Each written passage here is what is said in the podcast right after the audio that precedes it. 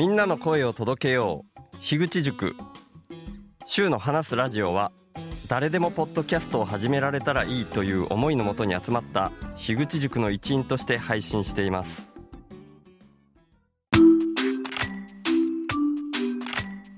前回からの続き。過ごしてたんですけど、あ、ちょっとお一人名前が漏れてた方がいらっしゃいましたね。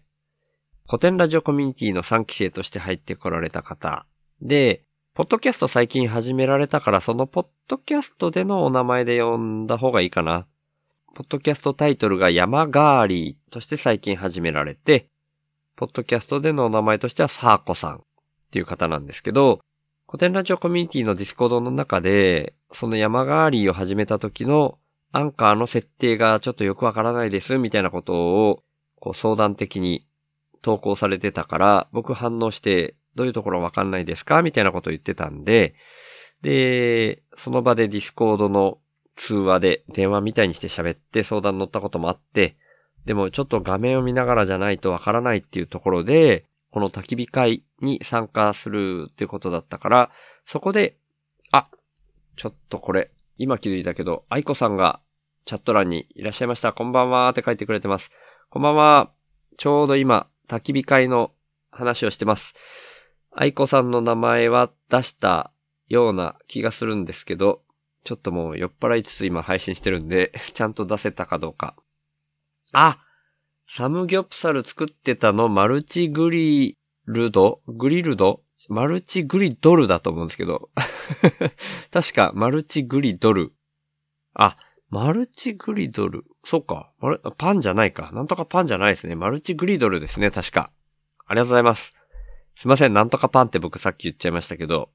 確かマルチグリドルだと思います。愛子さんありがとうございます。で、何喋ってましたっけ？今僕。サーコさんの話ですね。だよな。確か。それで、その山ガーリーの、ポッドキャストの相談がその場じゃないと難しいっていうんで、その焚き火会で、シェアライブラリーでなんか作業とかをしたりしながら、モルックが始まるよ。あ、マルチグリドルパン。今ちょっとまた、チャットに書いてくれてましたけど、愛子さんがマルチグリドルパンって書いてくれてるんで、正式名称は、マルチグリドルパンなんだと思います。すいませんね。さっきの、りょうさんと、確かパクさんっていうお名前の方が、二手に分かれて作ってたのはそのマルチグリドルパンで、それぞれ、ご自身流みたいな感じの、サムギョス、サムギョプサル。あんまちゃんと言えない。サムギョ、サムギョプサル を作ってたんだと思います。はい。愛子さんありがとうございます。で、そのサーコさんの設定のお手伝いみたいなのを僕はシェアライブラリで、その場でやったりもしてました。で、なんとかかんとか、アンカーでの配信が、昔はいろんなところに自動で配信してくれてたんですけど、最近は Spotify 以外は手動じゃないと配信してくれなくなったんで、少なくともメインの Apple Podcast とか Amazon Music とか、できれば Google Podcast もやれればやれたらよかったんですけど、ちょっと時間の都合も、なんか Google Podcast すごい時間かかるんですよね。そんなんもあったんで、Apple Podcast と Amazon Music の方で配信されるような設定だけ僕がお手伝いさせてもらってっていうようなことをやりました。で、その後もね、サーコさんはなんかこう、ご自身の、なんか、うん。なんかいろんな、人生相談的なっていうふわっとした言い方にしとこうかな。そういうことを話されて、結構夜遅くまで喋りましたね。愛子さんも、なんか途中までは僕と愛子さんとサーコさんで喋ってたような感じでしたね。で、さっきちょっと話した、めちゃくちゃ喋る マレブルさんとかも混ざってこられたりとかしてましたけど、ちょっとその手前で、モグタンが司会みたいな形で、パレゲームっていう名前だったっけな名前、やべえ、パレゲーか。パレットでやるゲーム、略してパレゲーみたいなことをやって、お絵描きで伝言ゲームみたいなことをやりましたね。それもすごい面白かったです。なんか、絵で伝言ゲームしていくんですよ。で、これ誰かどっかで配信してたっけな？してないかもな。でもなんかすごい、なぜか伝言ゲームなのに、樋口さんの絵がだんだん上手になるみたいな現象が起きて、めちゃくちゃ面白かったですね。で、それが9月30日、金曜日の焚き火会のお三人がやられた金曜日のポッドキャスト焚き火フェス。で、焚き火会の三人は、りょうさんと横山さんと中富さんなんですけど、中富さんは次の日にモルックの日本大会みたいなのがあって、それに参加するっていうことで、もう夕方6時ぐらいには、その焚き火フェスを後にされました。りょうさんと横山さんは、もう次の日の朝早く出発するっていうところで、でもそれでも夜早めに寝るみたいに事前にはおっしゃってた気がしますけど、結果的には結構遅くまでいらっしゃったような気がしますね。で、僕は次の日の軽音合宿が若干気になりつつはあって、っていうのと、もう27日から福岡に来ていたので疲れが若干溜まってるなみたいなところもあって、早く寝なきゃみたいには思ってたんですけど、ちょうど国際ポッドキャストデーで、まあこれも週の話すラジオで以前に話しましたけど、それの配信自体が0時半から週の話すラジオの配信は配信されるっていうところで、その手前で夜は、9時、9時半とかかな ?9 時半とか10時半とかちょっと忘れましたけど、モグタンのネハンラジオも配信されていて、それの時に YouTube ライブでのチャットに誰か書き込んでくれてる人がいたりして、それに僕が先に気づいて、モグタンに教えたら、モグタンがその場でチャットに返事をするみたいなことをやってたんで、その場で書き込んでくれてたりしたら、僕もその場で返事しなきゃな、みたいな意識があったんで、まあ、夜中の0時半だから、誰も見ないだろうなと思いつつ、万が一書き込んでくれる人がいたら、やっぱ、その場でお返事したいなと思って見てました。見事に書き込みは全くなかったですけど っていうようなところで夜中の1時は過ぎてたってことですね。それだからに、でも2時ぐらいまでは起きてたような気がしますね。2時ちょっと手前ぐらいに、じゃあ先に寝ますっていうようなことで、まだ起きてらっしゃる方はいらっしゃいましたけど、やっぱり2回目の車中泊っていうところで僕は車に戻って寝ました。で、明けて10月1日と2日の2日間が、今度は軽音合宿、新型大人ウイルスの軽音合宿になるんですね。それにも連続して参加っていう流れだったので、で、朝は何時ぐらいだったのかな。なんだかんだで連日朝7時台とかに起きてたりはしたと思うんですけど、さすがにちょっと遅かったような気がしますね。すいません。で、ラッキーさんと朝ラッキーさんが将棋しませんか？というふうにおっしゃってくれて、二人で将棋指したりしましたね。で、ラッキーさんは将棋ウォーズで、僕は5級ですよ、みたいに言ってたんですけど、僕一応4級なんですよ。なんで、あ、もしかしたら僕の方が強いかなと思ったんですけど、いや、速攻で負けちゃって ラッキーさん強かったですね。まあ僕がミスったっていうのもありますけど、速攻で負けて、あいたたたって思ったようなことがあって、それもツイッターにツイートしたりしてましたけど、で、その後、翔馬さんとも将棋をさせてもらいました。翔馬さんはもしかしたら小学校の時以来ぐらいな感じで、久しぶりに将棋さされてたっていう感じでしたけどね。なので、まあ、僕もそんな強い方じゃないですけど、一応そういう久しぶりだったからっていうところで、勝たせていただいてっていうようなことがありましたね。で、翔馬さんとか、というか、翔馬さんご家族は、焚き火フェスの方には参加だったんですけど、軽音合宿の方は子供連れじゃ厳しいっていうところで参加されないっていうところで、うん、午前のうちに帰られたのかな愛子さんとかも合宿の方には参加しないっていうところで、石川から来られてましたけど、帰られたと思います。でも、もう合宿のいろんな準備が始まってて、ちょっとバタバタしてる中で変えられてたような気がするんで、僕もちょっといつ出たのかわからなくて、最後にちゃんとしたご挨拶できなかったなーみたいに思ってて、そこはちょっと心残りだったんで、でももう今、マルチグリドルパンって書かれた後に、一瞬聞いてらっしゃる方の人数が0人になってたので、もう今いらっしゃらないかな。うん。愛子さん、ちょっと最後、ちゃんと挨拶できなかったような気がするので、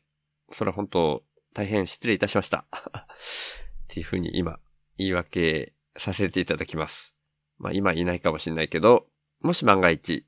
ポッドキャストの方で配信されたものとか、あとはこの YouTube 見直すようなことがあったら、ここ見てもらえたらなっていうふうな思いで今、失礼しましたっていうのを言わせていただきました。その後、どもう何時ぐらいからどんな準備っていう風なのも、うん、12時ぐらいに確か、八木原さんとかが来られて、そっからはもう、開始は1時だけど、準備みたいなものをなんか、手伝いますよみたいな感じでいろいろ準備していて、そんな中で確か愛子さんが帰られてみたいな流れだったっていう風に僕の中では記憶してますね。で、軽音合宿の準備はどうだったっていうのが、どうだったかな？まあ、どこに何を置いてみたいなことが、結構、細かく、いいかねパレットの中でも他の来客すられる方に邪魔にならないようにっていうところで結構厳密に決まっていたりして、楽器は古典ラジオの収録をするコントロールルームとかに置いてとか、あとはみんなの荷物はどこどこの教室に置いてみたいなのが決まってて、そういうのを動かしたりしてって、あの、スタジオの方に椅子を並べてみたいな準備を若干手伝ったりしてたような気がしますね。で、スタートが1時だったかな ?1 時頃だったと思います。いよいよ、軽音合宿のスタートっていうところで、でも最初は樋口さんがいらっしゃらない状態だったんですよ。樋口さんはあの、ちょっとお腹が緩いような状態になっててって、まあ、樋口清則の世界とかを聞いてらっしゃる方は分かってらっしゃると思うんですけど、そういうんで病院に行かれてて胃カメラを飲んでらっしゃったんですね。なのでちょっと遅れるっていうところで、樋口さんの代わりになぜか青柳光也さんが樋口さん役として最初のオープニングみたいなところの役を務めるみたいなことをやってらっしゃいましたね。それもすごい面白かったですけど、でもそんなこんなしてる間で、途中で樋口さんが来られて、間に合って、みたいなところで交代されてましたね。で、チームの振り分けがあって、みたいなところがあって、僕はナッチさんと、あとはいいかねパレットのスタッフとしても、あ、最初はスタッフじゃない方だったかな。あの、ケイスケさんっていう方、音楽を、音楽つながりでパレットに来られたっていう話だったかな。ちょっと正確に覚えてないですね。まあ、あの、でも、いいかねパレットでのスタッフとしてもやられてるケイスケさんも同じチームで、あとは新型オトナウイルスのディスコードとかで僕も名前を見ていたマリーさんっていう方とか、あとは去年の軽音合宿の方でも参加してたナナコさん。その5人が僕の所属する C チームでしたね。で、僕はもう本当に生まれて初めてのバンドだったんで、そこが不安でっていうようなところで、もう参加するっていうのを決めた時点から、紫さんとかもそういう話よくしてたんですよね。完全に初心者だから、どうしましょうかね？みたいな話をよくしてたんですよ。で、軽音合宿のディスコードの方でも紫さんが、もう完全に初心者なのでって、まあ今回初心者枠がないっていう状態なのに入ってきた僕らではあるんですけど、課題曲が分かった時点で、ちょっとこれはもしかしたら本当に難しすぎるかもしれないみたいに紫さんがおっしゃって、なんとかしてこう初心者枠に近いような状態で組ませてもらえませんかね？っていう相談を紫さんがされて、僕も、はい、僕も僕もみたいに言ってたんですけど、他にもそういう方がいらっしゃったら、そういうチームとして考えますみたいに八木原さんおっしゃってくれてたんですけど、結局僕と紫さんしかいらっしゃらなくて、みたいな感じで、でもすごい八木原さんがいろいろ考えてくれて、あ、愛子さんまだいらっしゃいましたね。今書き込んでくれたんですけど、こちらこそすみません。ご挨拶できなくて、おいとま食堂でご飯食べてました。そうだったんですね。全然知らなかったです。その後応援隊の皆さんが買い出しに行くときに一緒に車に乗せてもらって帰りました。ああ、そうだったんですね。いやー、全然全然、愛子さん謝ること何もないと思います。僕もこう、なんか準備にバタバタしてて、なんとなく愛子さんがこのままどっかで気づかないうちに帰ってしまうかもしれないみたいな意識はどっかであったんですけど、なんかこう、エイヤーで踏ん切りつかなくて挨拶できなかったって感じだったんですけど、今こうやってどんな状況だったって教えてもらって、すごい、なんかスッキリしました。愛子さんありがとうございます。そうだったんですね。うん。で、そんな感じで、僕が C チームっていうのを決まった後に、あ、そっか、違うわ。えっ、ー、とね、だからね、その割り振りがどういう気遣いだったかっていう意味合いがちゃんと僕も分かってないんですけど、キーボードの方だったかなあ、やべえ、ちゃんと忘れましたね。なんかキーボードの人がいるチームに入れるようにっていうことで C か D みたいな、ちょっと D だか B だか忘れましたけど A じゃなかったような気がするな。そのチーム、2チームのどっちかに僕が入るようにみたいなところで、どっちかのくじを引くみたいなことを八木原さんが気を使ってくれて、それに沿って僕はくじを引いて C チームに入らせてもらって、で、ボーカルがナッチさんで、ギターが僕で、ドラムがナナコさん、で、キーボードがマリーさんで、ベースがケイスケさんっていうチームでした。で、課題曲としては、井上陽水の夢の中へ。で、チームとして分かれて、チームのミーティングの中で自由曲を一曲決めるっていうとこで、僕がちょっとね、な、なん、なんの、あれだったかな？ちょっと遅れて、そのチームミーティングに参加したら、最初はね、スピードの、なんだっけな、ウェイクミーアップだったかな？で、なぜか僕が踊るみたいな感じの案もあったんですけど、まあ僕もまあ踊るの嫌いでもないですけど、年齢的にだいぶ キレがないっていうとこで、スピードっていう名前だけど、スピードのない踊りになりそうだなとか、そんな冗談言いながら。で、まあでもせっかくだから僕本当にバンドがやりたかったんですよね。ダンスっていうよりは、バンドがやりたかったから、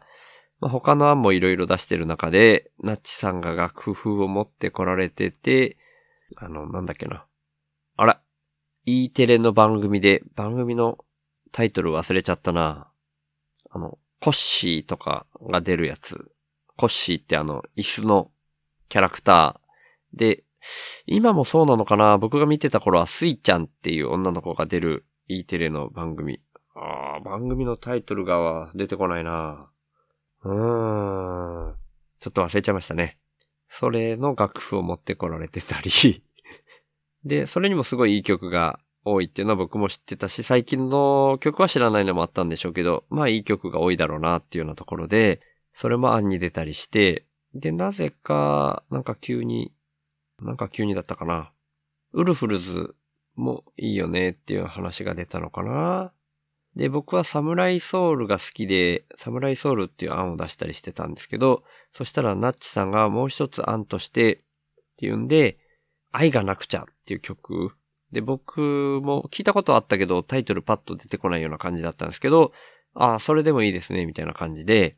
で、スピードじゃなくて、ウルフルズの方がいい。で、まあ、サムライソウルっていう風に僕は最初言ったんですけど、ウルフルズであることを採用してもらえているから、じゃあ曲の方はナッチさんがおっしゃってくれた、愛がなくちゃの方にしましょうか。みたいな感じで、自由曲は愛がなくちゃになりましたね。で、まあ本当にね、あっという間に時間が過ぎていって、その後は、もう僕はひたすらギターの練習みたいなのをメインでやってたんですけど、10月1日の夜8時ぐらいからは、スタジオに入って、チームでの音合わせみたいなのに入っていくんですけど、その手前で、まあ、ある程度のコードは、ちょっと弾けるようにはなってたかな、ぐらいな感じでしたけど、そっから合わせていってっていうようなとこでやりましたけど、まあ最初はその楽譜を見ながらじゃないと難しかったり、あとはそのカポをどうするかとかいう感じだったんですけど、まあ偶然、ナッチさんの声が出る、出やすい音程にするには、ちょうどカポなしがちょうど良かったっていうところで、それでいけたのは、僕としてもラッキーだったんですけど、まあまあ、カポをするかしないかだけですけどね。ギターのネックが僕、反ってるような、本当に31年ぐらい前に買ったギターなので、それでカポをつけたらつけたでそこでのこう、チューニングをまたしないといけないみたいな、ちょっと難しいようなとこがあったから、それをしなくて済んだっていうのは、すごい良かったっていう感じがしてますね。で、ただ、YouTube とかにある曲を聴きながら練習するのに、その音程が一個下げの音程で歌ってる音源があるといいよねっていうところで、夢の中へは、実際その井上陽水さんがカポ1の音程で歌ってる音源が YouTube にあったんですね。だからそれで練習できるんですけど、弾きながら聴きながら練習っていうのができるんですけど、ウルフルズの愛がなくちゃの方は、その一個下げで歌ってるのがないんですね。っていうところで、これが僕が普段からポッドキャストの編集やってるのが役に立って、パソコンも持って行ってたから、そのパソコンでピッチを一個下げにして、その音源を出力して、それをみんなに共有するっていうことをして、それがすごい役に立ったのが良かったですね。だからそれはすごいチームのみんなにさすがですみたいに言ってもらえて、すごい嬉しかったですね。役に立てたのが嬉しかったです。僕としてはもう本当にバンド初めてだし、演奏の技術としては全く役に立てないな、みたいな感じがあったので、そういうところで役に立てたのがすごい良かったな、みたいな。なんかでもそういうのも含めて、そのチームの絆が深まるみたいなのが、やっぱこのバンドって醍醐味なんだろうなっていうのは感じましたね。で、1日の夜8時には、僕らのチームの音合わせ練習の時間があって、おチャット欄にノリダくんが来てくれました。こんばんは。ね、ノリダーくん、もう僕の中では今ちょっと軽音合宿の話してたのもあるから、もう下手したら昨日まで一緒にいたみたいな気分だけど、もう考えてみたら今日が10月5日だから、あ、もう今日が変わって6日になっちゃったぐらいな感じだから、もうあれから3、4日経ってるんだね。いや、不思議な感じだなうん。そんな感じで、その練習の中で、ちょっとアレンジを変えるんですね。普段、普段というか普通はバンドってそういうもんなんですかね。僕はあんまりよくわかってないですけど、ウルフルズのその愛がなくちゃの感想部分はごっそり省く部分が出てきたんですね。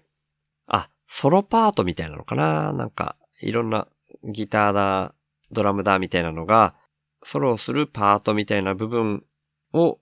まあ、うちのチームでは省こうか、みたいな感じになったので、今度はその練習するときに、それがない方がよかろうと思って、あ、ごめんなさいね。ちょっと話後先になりますけど、チャット欄にノリダくんが、もう3日くらい経ちました。笑い、みたいな感じで書いてくれてますね。本当にもう3日くらい経ったんですね。いやー、もうなんかごっそり、もうこの、僕の中で8泊9日はごっそりひとまとまりみたいな感じがあるから、本当にちょっと前まで一緒にいた感じがしてるけど、早いですね。で、その感想部分でごっそりなくなる部分、音楽がなくなる部分も、僕がパソコンで編集して、まあ、ぴったりそこがなくなるバージョンを、やっぱり出力してみんなに共有するみたいなところをやって、うん、それも喜んでもらえて、すごい喜んでもらえて、すっごい良かったですね。うん。んで、まあ、夜も、まあ、うん、めちゃくちゃ練習してないとすごい不安で、で、ただもうね、めちゃくちゃ指痛くなってきてですね。僕もある程度は1日1回ぐらいはギター触っとかないとなみたいな感じで練習してたつもりではいたんですけど、連続で何時間も練習してると、やっぱ指めっちゃくちゃ痛くなるなと思って、指もそうだし手首とかもかな。で、まあ僕もなんか、こう力入りすぎてたんでしょうね。そんなのがあって、これはあんまりやりすぎると逆に明日に響くな、みたいな感じが出てきて、どのぐらいだったかな？夜、夜中1時台だったか、2時ぐらいだったかに寝ましたね。で、寝たんですけど、その時間にもまだ、ナッチさんは練習してました。で、それは後で分かったんですけど、樋口さんが一番最後までナッチは練習してたみたいに言ってたから、相当遅くまで、うん、練習してたんでしょうね。ちょっと何時って分かんないですけど。で、まあそんなんで、本番になる2日ですね。朝何時に起きたかなもう完全に覚えてないですね。覚えてないですけど、もう不安だから、やっぱ練習できるときは極力練習してましたけど、なんかかんかいろいろやることも途中で発生したりして、ご飯がどうとかいうのもあるし、朝は朝で何時から練習だったのかな？あ、しまった。その前の日にバーベキューもあったんですよね。その、あれの練習の前に、スタジオに入る練習の前に、あ、ちょっと、うん、バーベキューか。バーベキューごめんなさい。えっ、と、スタジオに入る練習の直前にバーベキューかな？何時からバーベキューだったか、はっきり覚えてないですけどね。あ、愛子さんが軽音合宿楽しそうでいいなーってチャット欄に書いてくれてますね。めっちゃくちゃ本当楽しかったです。もう来年ぜひっていう感じですね。で、バーベキューをやって、それもすごい美味しくてのもあるし、ヤビさんからね、ジンが差し入れで届いたりして、それで樋口さんの写真撮ってディスコードに投稿したりしてましたけど、あれヤビさん反応してくれてんのかな？ちょっと見れてないですけど。それで、そのバーベキューの後半かな？で、ビンゴ大会やったんですよね。ビンゴ大会でみんななんか景品になるものを1個持ってきてくださいっていうとこで、僕はそれこそ1年前ぐらい、あ、1年前ってもう10ヶ月前ぐらいかな。伊沢さんがうちに泊まりに来てくれた時に日本酒を持ってきてくれたんですけど、僕日本酒あんま得意じゃなくて、だからまあ、人が来た時用ぐらいな感じで残してた開けてない日本酒があったので、それを持って行ってたんですね、景品用に。で、それプラス、あ、で、その景品が1000円以上みたいな感じまあ、現金、現金でもよかったのかなまあ、1000円相当以上っていう話だったので、まあ、その、伊沢さんの日本酒がいくらだったのかわかんないですけど、そういうお酒の持ち込みも大歓迎みたいな書き方をしてたから、もしかしたらその日本酒は持ち込みの方にカウントされちゃうかなわかんないなみたいに思ってたもんで、それプラス、僕は知恵の輪を持って行っていて、知恵の輪が1000円で買ったものだったんで、本当は中古だったら1000円って言っちゃいけないのかもしれないですけど、まあ、許してもらえないかなみたいな感覚で、知恵の輪も持って行ってました。で、それを僕は景品として出して、ビンゴ大会やって、で、ビンゴ大会の、この札も、なんか持って帰ってきてましたね、これね。だからどうだってことはないですけど、今 YouTube ライブ見てる方しかわかんないですけどね。なかなかビンゴって揃わないんですよね。リーチみたいなのにいっぱいなるけど、こんなめっちゃ空いてても、なかなかビンゴしなかったみたいな。まあそんなもんっすよね、ビンゴってね。はい。お、ノリダーくんが、愛子さんを誘ってますね。来年の軽音合宿に。カスタネットとかタンバリン、リコーダーなんかでも参加できますって書いてくれてますね。いや、本当そうですよね。うん。愛子さん、あ、本当ですかって言ってますね。何でもありですよ、本当に。めっちゃくちゃ面白いんで、ぜひ、あの、愛子さんに限らずこれを聞いてらっしゃる方も、めちゃくちゃ面白いから、来年の軽音合宿、ぜひ一緒にやりましょう。うん。でですね、その、ビンゴ大会僕が当たったのは、これはね、あの、さっき僕のバンドでご一緒してた、ななこさんのお母さんが持ってこられた方、あ、持ってこられた方じゃない、持ってこられたやつだと思うんですけど、こういう袋にね、これ YouTube の人しか見えないですけど、紙袋に入っていて、コーヒー、ドリップコーヒー、米田コーヒーのオリジナルブレンド。これが2つ。今画面には出してるんですけど、入ってたのと、あとですね、ボーロ、ボーロかな。黒砂糖ボーロ。お菓子のボーロですね。これが2つ入ってました。あとは、もうその場でも聞いたんですけどね、この、なんか、耐熱カップかな？またこれもね、画面で見てる人しかわかんないんですけど、外側のグラスは透明で、取っ手のついたグラス。ん？取っ手のグラス？取っ手のついたグラスっていうのかな？取っ手のついたカップなんかガラス、透明だからグラスって言いたくなるなそのカップで、で、中にですね、なんていうんですか、受け皿みたいに、えっ、と、なんて、な、なんだろう、コーヒーで言うとフィルターみたいになりそうな陶器のやつがあるんですよね。でも紅茶とかが入れられるっていう感じで言ってましたね。ちょっと、しかも画面上で見ても光が反射して分かりづらいですけど、こういうのが入ってました。なので、これは別に手法インプットってわけじゃないですけど、一応、こういうのがもらえましたっていう振り返りとして残させていただきました。